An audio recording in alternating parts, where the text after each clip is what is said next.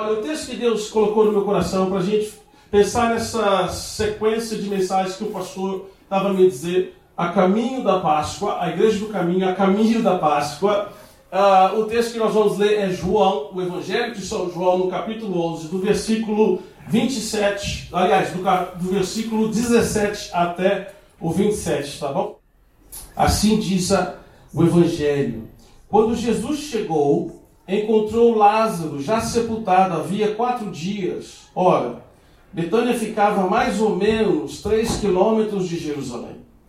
Muitos dos, judeus vieram visitar Marta e Maria a fim de consolá-las por, por causa do irmão. Marta, quando soube que, soube que Jesus estava chegando, foi encontrar-se com ele. Maria, porém, ficou sentada em casa. Então Marta disse a Jesus: Se o Senhor estivesse aqui, o meu irmão não teria morrido. Mas também sei que, mesmo agora, tudo que o Senhor pedir a Deus, Ele concederá. Jesus disse a ela: O seu irmão há de ressurgir. Ao que Marta respondeu: Eu sei que ele há de ressurgir na ressurreição, no último dia. Então Jesus declarou: Eu sou a ressurreição e a vida. Quem crer em mim, ainda que morra, viverá. E todo que vive e crê em mim não morrerá eternamente. Você crê nisto? Marta respondeu: Sim, Senhor. Eu creio que é o Senhor é o que o Senhor é o Cristo, o Filho de Deus, que devia vir ao mundo. Então esse é o texto mais do que conhecido da maioria de nós. Como eu disse, há muito conteúdo quando se diz a uh, respeito da ressurreição, vida eterna, plano de salvação de Deus, Antigo Testamento, Novo Testamento. E esta passagem não é diferente. Uh, eu sempre gosto de lembrar do que Paulo diz aos irmãos da, da igreja dos, dos Filipenses. Né? Ele diz o seguinte: Olha, eu não me canso de vos escrever as mesmas coisas eu gosto dessa, dessa, dessa menção paulina porque parece que nós temos que ouvir diariamente as mesmas coisas. Eu até brinco, tem sermãos que deveriam ser pregados, ou pregados todos os domingos durante todo o ano. E isso não é preguiça pastoral, porque nós precisamos de alguns momentos de ouvir as coisas repetitivamente. Por que eu estou enfatizando? Porque esse não é um texto diferente. Provavelmente a maioria de nós, a maioria de, de, dos que estão aqui, já conhece essa história de Lázaro. Né? Você sabe da história de Marta e Maria. Aqui, alguns versículos anteriores ao que nós lemos, a explicar que Lázaro estava doente, de uma enfermidade que provavelmente era uma enfermidade séria. Então, Jesus já não estava mais presente, Jesus amava essa família, esses irmãos amavam a Jesus. Então, eles mandam mensageiros a Jesus para falar para Jesus que Lázaro estava doente, na esperança que talvez Jesus retornasse e curasse Lázaro em vida. Só que quando o mensageiro chega lá, era uma distância de um dia, né? Como nós lemos aqui, quando o mensageiro chega lá, Lázaro já havia morrido. Jesus explica para os seus discípulos dizer que Lázaro estava adormecido, então os discípulos ficaram até tranquilos. Se vocês lerem num outro, tempo, mais tempo, vocês vão ver que os discípulos pensaram até que então bem, então não é nada urgente, ele já está bem. Mas então Jesus tem que explicar para os seus discípulos que não, na verdade ele estava morto. Jesus carinhosamente usa a expressão adormecido, mas Jesus queria dizer que ele estava morto. E Jesus então sabia, e mesmo assim, decide ficar mais dois dias na cidade onde ele estava.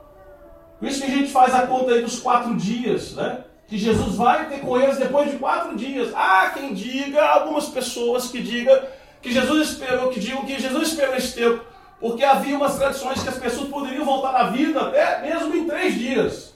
Mas no quarto dia já era muito, muito difícil disso acontecer. Então a gente não pode afirmar que esse era o sentimento do coração de Jesus, porque Jesus também não depende dessas coisas, tá bem, Jesus não fica. A agenda de Cristo não tinha nada a ver ah, com a maneira com que nós ah, vemos a nossa agenda em qualquer circunstância da vida. E falando disso, falando de Páscoa, que tem a ver com ressurreição e vida, tem a ver com a morte vencida, é lógico que nesse tempo de pandemia, onde a morte está a nos rodear, talvez não seja uma pandemia tão severa como nós já vimos nas histórias passadas, não é verdade? Não é, mas com a, a proporção global, com certeza. Né? Não há quase, não, não há continente no mundo que não está sendo afetado pela questão do Covid. Então as, a morte, ela nos rodeia. Eu mesmo tive um primo que morreu, faleceu a semana passada, 53 anos. Eu não via muitos anos com cancro. Muitos anos não via, mas o fato de ouvir que ele faleceu me deixou muito abalado, me deixou triste. Primeira coisa também que eu queria enfatizar com os irmãos, por que, que a morte nos incomoda tanto, né? Por que, que Marta e Maria ah, se chatearam tanto? Porque a gente está sempre chateado, ou, com medo, ou, nos, ou causa tanta dor o fato da morte. Primeiro, porque nós não fomos criados, não é no nosso DNA, não está no nosso DNA a morte. No plano original de Deus, a despedida não existia. Também por isso que a gente fica sempre muito chateado com a morte, porque nós não fomos criados para dizer adeus para aqueles que nós amamos. Por isso que a morte nos incomoda tanto, até mesmo sabendo que aqueles que estão em Cristo, como nós vamos aprofundar aqui, vão estar, vão estar conosco novamente. Mas a morte não é algo que nós celebramos no nosso íntimo. E aqui acontece então com Marta e Maria. A gente sempre vai aquela história de Marta sendo aquela ocupada com os as coisas da casa de Maria, aquela que presta mais atenção. Mas pelo menos nesse capítulo 11 a gente vê uma Marta muito mais ousada e Maria parece estar muito mais abatida. Marta então, quando escuta que Jesus, no versículo 21, Marta, quando escuta que Jesus finalmente estava a chegar depois de quatro dias, ela vai para casa e Maria decide ficar em casa. A gente não sabe os motivos. Mas a verdade é que o versículo 21 diz que Marta foi ter encontro, foi ter encontro a Jesus. Foi ter com Jesus. Aliás, peço desculpa no versículo 20. A primeira coisa que ela faz aqui, e você e eu temos que aprender, é ir ter encontro com Jesus. Independente de como é que está a situação da nossa vida, não vai em situações, não vá para direções diferentes. A primeira lição que eu acho que gostaria que nós prestássemos atenção é essa: que quando Marta ouve que Jesus chega, ela vai ter com ele, antes dele chegar à casa dele, à cidade, ou sepulcro, ela vai ter com ele. Às vezes o que acontece em situações difíceis, ou missões complicadas em nossa vida, como acontece com o próprio apóstolo ou o profeta Jonas, quando a missão chega até a sua porta do próprio Deus, em vez dele ter ir, de ir encontro a Deus, ele vai em direção oposta. Não, Marta aqui está em direção certa, ou na direção correta. Nesses tempos difíceis, gente, a Bíblia não é também uma caixa de mistérios, ela é simples no seu conteúdo. Então, se as coisas estão difíceis, Jesus está presente quando nós temos que ir em direção a Ele. A Páscoa sempre está apontando para isso. Está difícil, Jesus é o caminho e a solução. Marta vai em direção a Jesus. E quando ela chega, fala, ela diz para ele, no versículo 20: quando ela tem, então, com Jesus, ela diz, no versículo 21, agora sim, então Marta disse a Jesus: se, se, se o Senhor estivesse aqui, o meu irmão não teria morrido. Mas também sei que, mesmo agora, tudo que o Senhor pedir a Deus, Ele considerará. Então ela vai ter com ele, ela faz aquilo que é certo. E Jesus, irmãos, a gente tem que observar a pessoa de Cristo em tudo que ele está dizendo na Bíblia. Aqui ele está discipular as pessoas, ele está trazendo esperança. Porque nos versículos anteriores também, Jesus já teve uma dificuldade, por isso ele sai da zona da Betânia. E o próprio Timó, Tomé, o apóstolo sem fé, Jesus está ensinando muitas coisas aqui para todos os apóstolos, inclusive para nós nesse presente momento. Tomé diz: Eu também vou e nem que se eu tiver que morrer, eu vou ter lá, ter com o Senhor, com o Senhor, ir com o Senhor. Mas aqui Jesus está ensinando muitas coisas. Jesus sabia todas as coisas. Ele espera esses dias. O Espírito Santo parece que está a esperar o momento certo para Jesus retornar depois de quatro dias. E Marta então diz para ele: Se o Senhor estivesse aqui, o meu irmão não estaria morto. E nós sabemos que Jesus já tinha um plano. O que acontece, irmãos, na nossa vida é que muitas das vezes esses cis em situações difíceis, eles nos impedem de conhecermos quem é realmente aquele que nós amamos. Porque Marta era íntima de Jesus. Lázaro era íntimo de Jesus. Nós não vamos falar sobre isso aqui, mas Jesus era tão íntimo deles que ele até se perturba e chora pela questão do sofrimento de Marta e aqueles que foram ter com eles consolá-los. Então Jesus está com eles, Jesus é íntimo deles. Toda vez que eu penso em intimidade, eu lembro de Moisés dizendo para Deus: Lembra que o Senhor disse que me conhece pelo nome, intimidade divina, intimidade com Deus. O quão íntimo nós somos do Senhor, não sei com relação a você. Mas nesse período, irmãos, de confinamento, de. Eu tenho uma filha de. vai fazer agora um ano. Minha filha não é milênio, minha filha é corônia. é? Nasceu nesse momento difícil. Mas é impressionante como Deus tem me trago para perto dele, até mesmo em situações dolorosas e difíceis. Eu posso dar uma lista aqui. A minha bebê ficou doente, ficou para o hospital. Eu não vou aqui falar de tudo isso, mas quero dizer que a intimidade com Deus durante essas dificuldades, ela nos deveria trazer para perto do Senhor. Aqui Jesus tem um plano de mostrar para Marta quem realmente ele é. De falar para Marta quem, qual é o propósito. Que é, não é somente necessário ele estar presente fisicamente. Lembra do centurião? Só diga uma palavra. Aquele homem tinha muito mais fé, aprendeu muito mais do que Marta até neste momento da vida dela. Se o Senhor estivesse aqui, o meu irmão não teria morrido. Às vezes nós vemos situações difíceis. Se tivéssemos aquela cura, se tivéssemos aquele medicamento, se eu tivesse ido aquele médico, se eu tivesse aquele trabalho, se eu tivesse isso, se eu tivesse aquilo, é isso que está acontecendo aqui. Então Jesus ele começa a trabalhar na vida de Marta porque ele tem um plano de discipulado. É por isso que nós estamos a falar disso aqui agora, porque ele também está a falar aos nossos corações. Então Jesus responde para Marta: Olha, no versículo 23, o seu irmão há de ressurgir.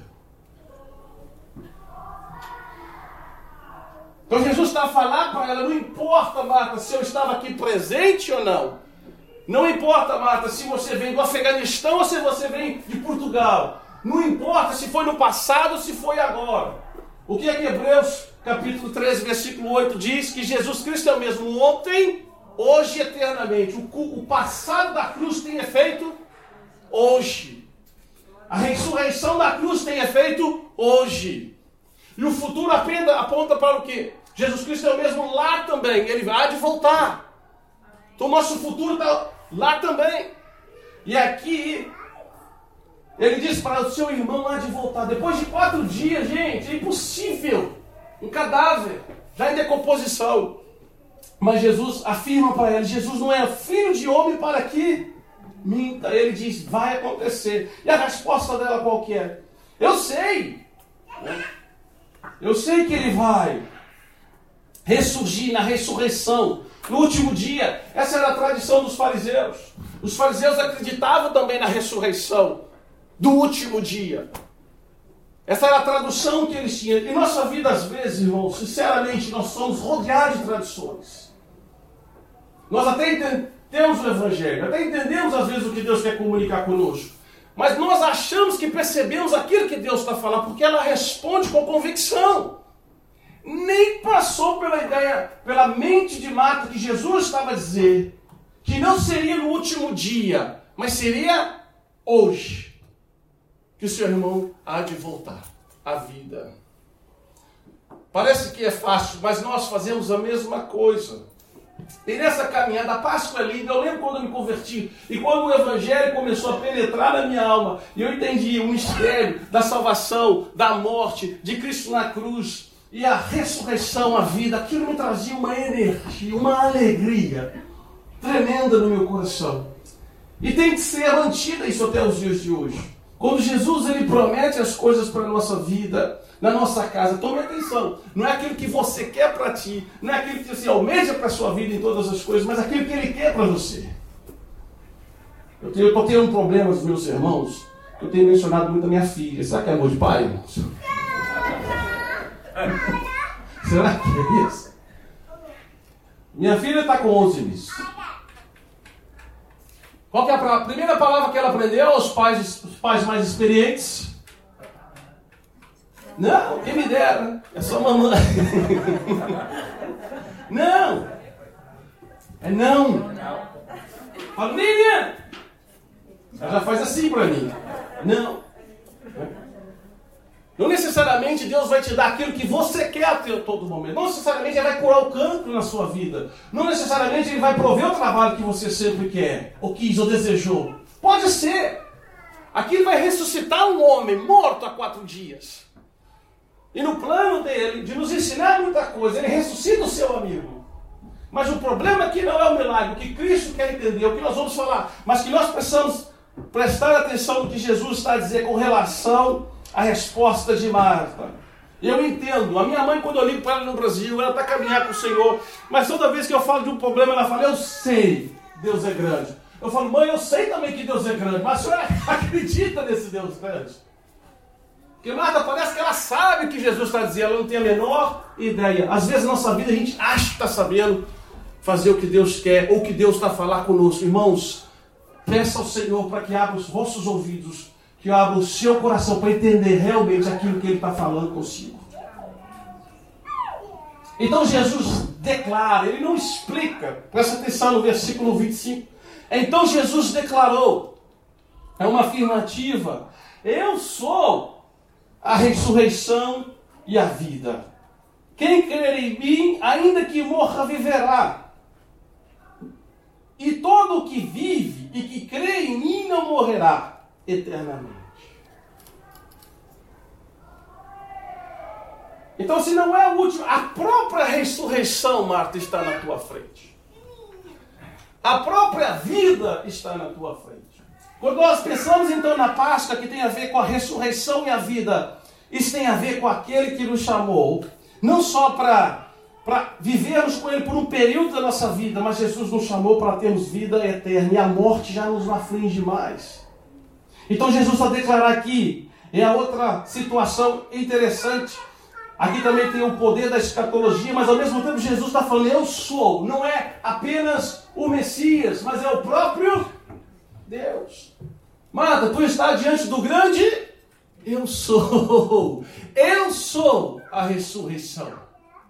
Eu não sou como os outros profetas além de mim, porque a impressão que dá que Marta ainda estava no estágio da vida dela que ela achava que Jesus também era igual aos outros profetas. Não! Mas diante de Marta estava o grande eu sou. Sabe o que nós temos que fazer na nossa vida, irmãos? É começarmos a olhar para Jesus da maneira que ele é. Jesus não é um mero profeta que curava as pessoas. Jesus não foi um mero bom uh, pregador. Jesus não era só aquela pessoa que conhecia a própria lei. Mas Jesus era o eu sou.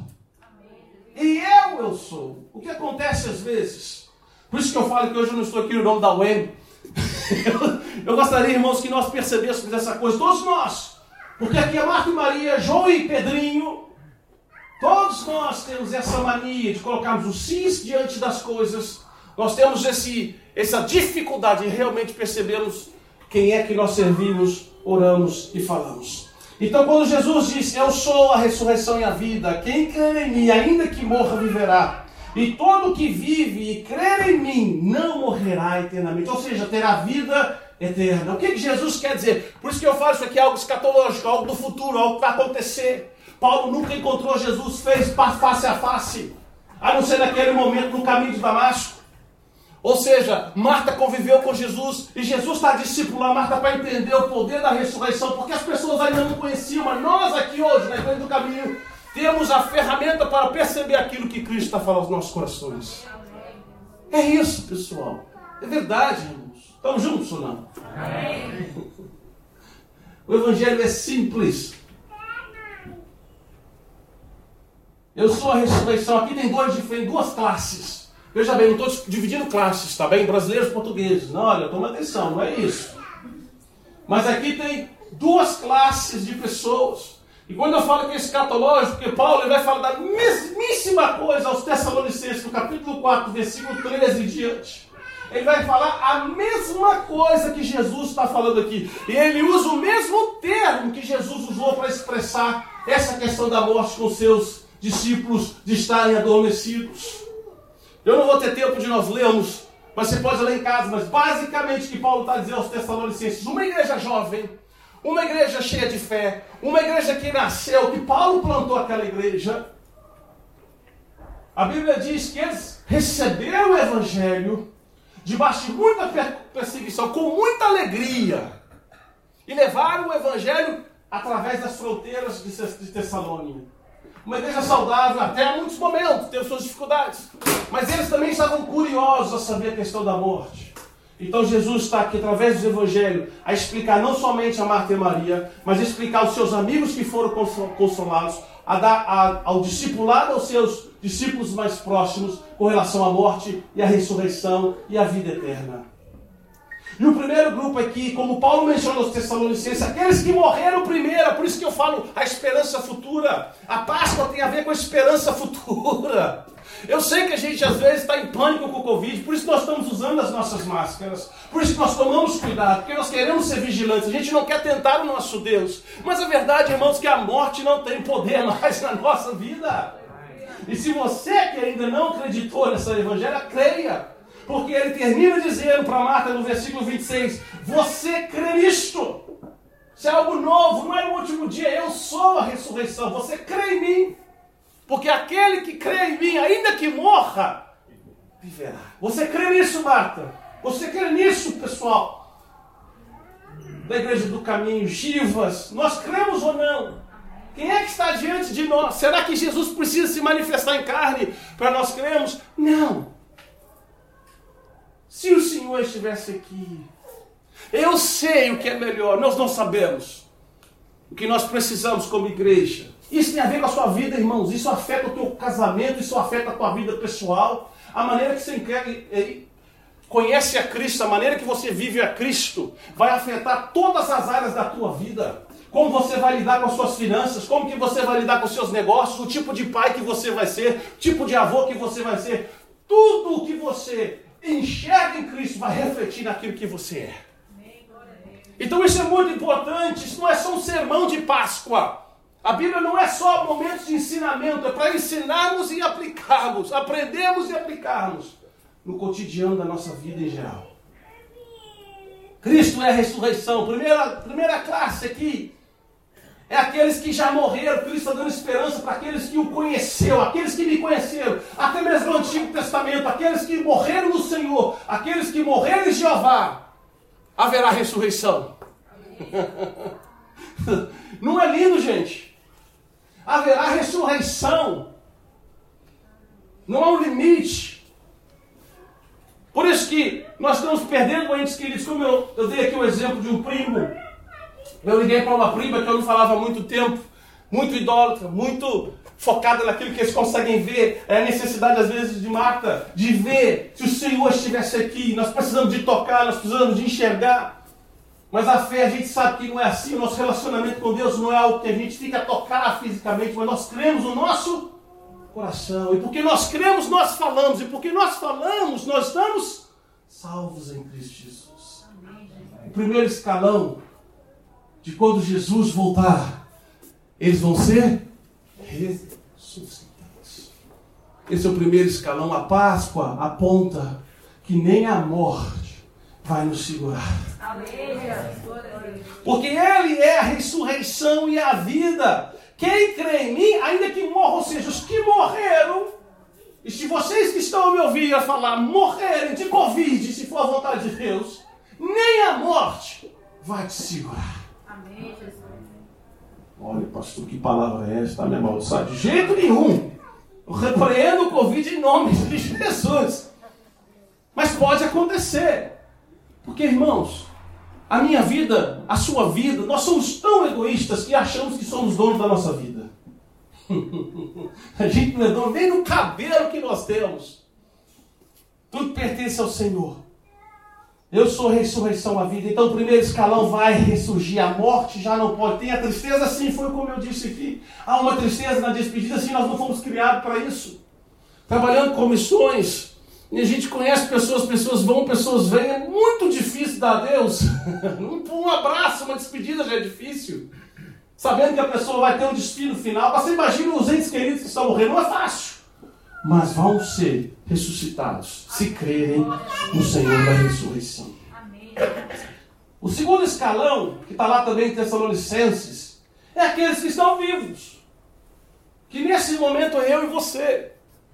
Porque se o Senhor Jesus apontar agora mesmo na glória, aqueles que vivem E todo que vive e crê em mim não morrerá.